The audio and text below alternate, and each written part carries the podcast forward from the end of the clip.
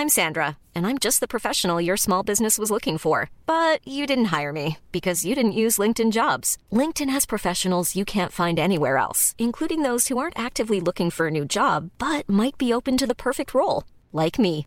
In a given month, over 70% of LinkedIn users don't visit other leading job sites. So if you're not looking on LinkedIn, you'll miss out on great candidates like Sandra. Start hiring professionals like a professional. Post your free job on linkedin.com/people today.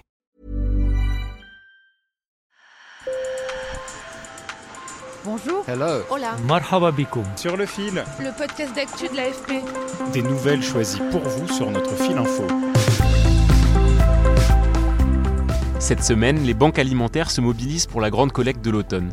Des milliers de tonnes de nourriture seront récoltées par les bénévoles, un enjeu crucial car les besoins grandissent de plus en plus. En 2022, les associations d'aide alimentaire ont accueilli 20% de bénéficiaires en plus par rapport à 2021 selon le syndicat France Générosité. Alors la question se pose, jusqu'à quand tiendront-elles? Les Restos du Cœur, qui assurent plus d'un tiers de l'aide alimentaire en France, craignent de devoir mettre la clé sous la porte à moyen terme, car la demande grandissante creuse encore son déficit, déjà évalué à plusieurs dizaines de millions d'euros. L'association fondée par Coluche a d'ailleurs dû se serrer la ceinture à l'approche de l'hiver. C'est ce que j'ai constaté lors d'une distribution dans un de ses centres parisiens, dans le 14e arrondissement, où je vous emmène pour cet épisode de Sur le fil. Sur le fil. Sarah a le sourire aux lèvres. Ce mercredi, elle remplit son caddie au Resto du Cœur du 14e arrondissement de Paris, un local étroit géré aujourd'hui par une vingtaine de bénévoles. Cette Marocaine de 29 ans, pour l'instant sans papier, m'a expliqué que cette aide était pour elle indispensable. Il y a des couches pour bébé, il y a, il y a des crevettes. On prend des choses gratuitement avec euh, le sourire. Il y a pas mal de choses. hein. On peut vivre avec ça. hein. De quoi nourrir ses deux enfants de 1 et 3 ans et son mari qui travaille sur les marchés pour 500 euros par mois. Mais cette fois, avant de repartir, Sarah est interpellée par Martine, la bénévole chargée des réinscriptions. Vous m'amenez les, les papiers, d'accord Hein Une semaine avant le début de la période hivernale, elle s'assure que chaque bénéficiaire remplit les critères. Et ben du coup, je crois que la dame a s'y trompée. Du coup, je dois passer la prochaine fois avec mes euh, documents pour qu'elle sera sûre que j'aurai toujours le droit de passer. euh. Mais il se pourrait que Sarah n'ait plus droit à ses paniers. Martine nous raconte. Elle a été refusée. Bah, c'est les, les- les revenus qu'elle avait qui dépassent notre barème, c'est tout. Donc elle, elle revient demain, elle m'amène les papiers, mais bon, je ne pense pas que ça changera quel- quelque chose. En effet, les barèmes de l'association viennent de changer. Avant, pour avoir droit à des paniers repas réguliers pendant l'hiver, il ne fallait pas avoir plus de 700 euros mensuels de reste à vivre, c'est-à-dire d'argent disponible après avoir payé ses charges. Désormais, il faut être encore plus précaire. La limite est fixée à 500 euros. Zora, elle, a réussi son inscription. Cette étudiante égyptienne de 23 ans a de plus en plus de mal à faire ses courses. Ses parents lui donnent 700 euros par mois.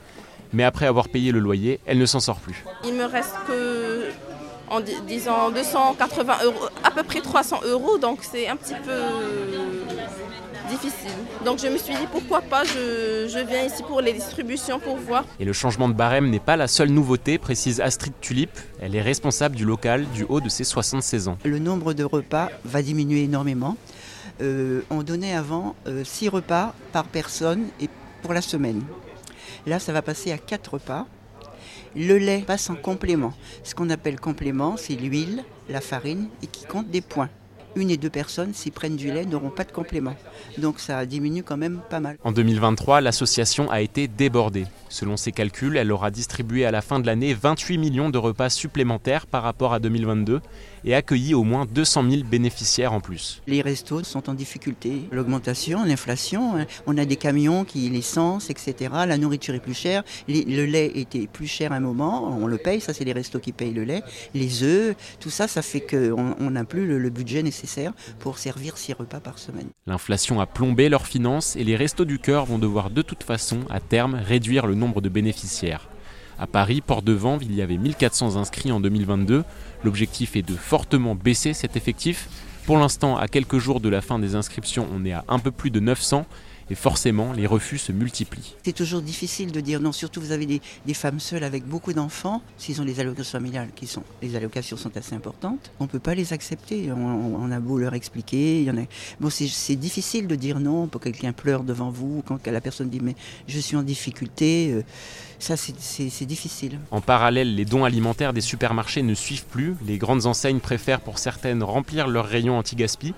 Résultat, la quantité et la qualité des denrées données aux associations ont chuté. C'est ce qu'a indiqué l'ADEME, l'agence de la transition écologique. Astrid le constate quand son équipe va récupérer les invendus du quartier deux fois par semaine. Oh, parfois on revenait avec la camionnette pleine. Maintenant, elle est rarement pleine, elle n'est même pas à la moitié pleine. Des fois, ils nous donnent des choses, je ne veux pas qui, sont bons à acheter. Alors ils les jettent pas eux et c'est nous qui les jetons. Au Secours populaire français, on s'inquiète aussi. Les aides européennes ne suivent pas le rythme de l'inflation, estimée en octobre à 4% sur un an en France. Certes, l'aide alimentaire n'est qu'une des activités de l'association, mais la situation est inédite. Nicolas Champion est élu au bureau national du SPF. Notre mode de fonctionnement fait qu'on n'est pas, on n'est pas à un point de rupture. Cependant, c'est vrai que c'est compliqué pour nos bénévoles d'avoir des files d'attente qui s'allongent dans nos libres services de la solidarité. Enfin, il y, a des, situations locales où on peut aller jusqu'à 40 à 60% d'augmentation par rapport à l'année précédente. Selon le dernier baromètre Ipsos Secours Populaire, un Français sur trois ne peut pas se procurer une alimentation saine en quantité suffisante pour faire trois repas par jour. Alors comment les associations peuvent-elles inverser cette tendance quand les produits manquent? Paradoxalement, je pense que la réponse n'est pas forcément toute alimentaire sur le sujet. si on veut euh, résoudre les situations, c'est par de l'entretien individuel, c'est du cas par cas et c'est de l'accès au droit. Vérifier euh, que euh, le foyer a bien accès à toutes les aides d'État euh, auxquels ils ont droit, accompagner les gens dans les démarches administratives, euh, parce que c'est vrai que maintenant ils sont de plus en plus perdus. Euh. Bénédicte Bonzi est docteur en anthropologie et elle a étudié de près le fonctionnement des associations pour son ouvrage La France qui a faim.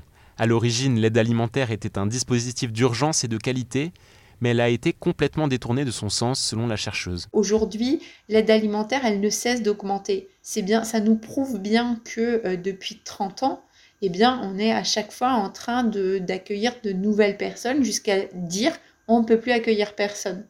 Et donc, ce qui devait être une aide ponctuelle, ça devient la manière de se nourrir de milliers de personnes. Et c'est comme ça qu'on va avoir des produits à bas coût. Du poulet gonflé à l'eau, euh, de la viande qui contient tout sauf des morceaux de viande. Et ça, c'est inacceptable. Pour sortir l'aide alimentaire de la crise et des logiques du marché, Bénédicte Bonzi évoque un projet en réflexion dans la société civile depuis 2017, la sécurité sociale de l'alimentation chaque personne résidant en France recevrait 150 euros par mois exclusivement pour acheter des aliments. On ne va pas pouvoir dépenser euh, cet argent partout pour n'importe quel produit. Il y aura des discussions collectives pour pouvoir dire ok ce produit il correspond à la nourriture que je veux manger demain il est produit de manière durable. Donc les personnes qui le vendent, qui le transforment, bah, elles sont bien traitées, bien payées, fières de leur emploi. Donc ce produit-là, on décide de le conventionner. Transformer le système alimentaire et le rendre plus durable. Des cotisations sociales permettraient de financer le dispositif, déjà testé dans une vingtaine de territoires français à petite échelle. Et mercredi dernier, c'est le Conseil de Paris qui a décidé de se joindre à l'expérience dans trois arrondissements à partir de septembre 2024. Sur le fil revient demain. Merci de nous avoir écoutés. Je suis Clément Casser et si vous avez aimé cet épisode, n'hésitez pas à vous abonner. Merci et à bientôt.